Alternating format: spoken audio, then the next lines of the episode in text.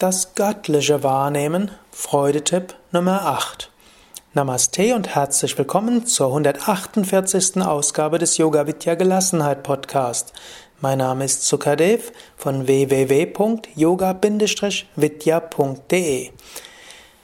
Ich will dieses Mal und das nächste Mal etwas sprechen über Gott und das Göttliche, die göttliche Mutter, wie auch immer du es wahrnehmen, bezeichnen willst.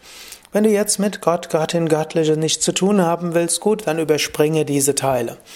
Aber für die Mehrheit der Menschen ist Gott eine Quelle von Freude oder das Göttliche. Es ist jetzt nicht religiös gebunden. Yogis sagen, hinter allem ist das Göttliche. Letztlich ist alles eine Manifestation des Göttlichen. Du kannst das Göttliche überall wahrnehmen. Nimm das Göttliche in allem wahr, das dir großartig, schön und besonders erscheint. Spüre das Göttliche darin.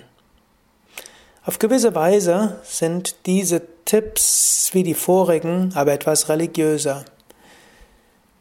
Siehe die Natur, die Bäume, den Himmel, die Blumen, die Menschen, die technischen Errungenschaften, die Heldentaten und so weiter als Manifestationen Gottes.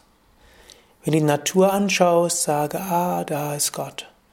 Wenn du einen Baum anschaust, sage, ah, da ist Gott.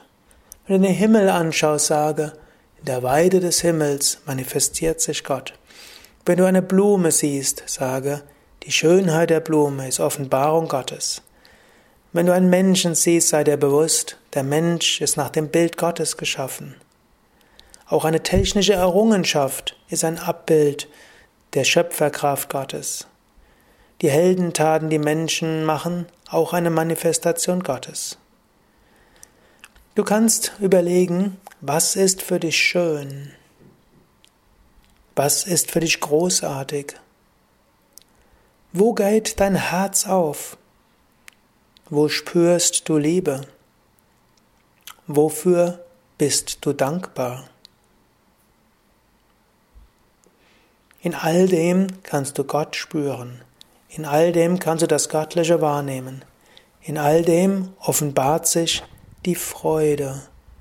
Nimm dir Zeit, Gott zu spüren, Gott dankbar zu sein, Gott als Freude zu verehren.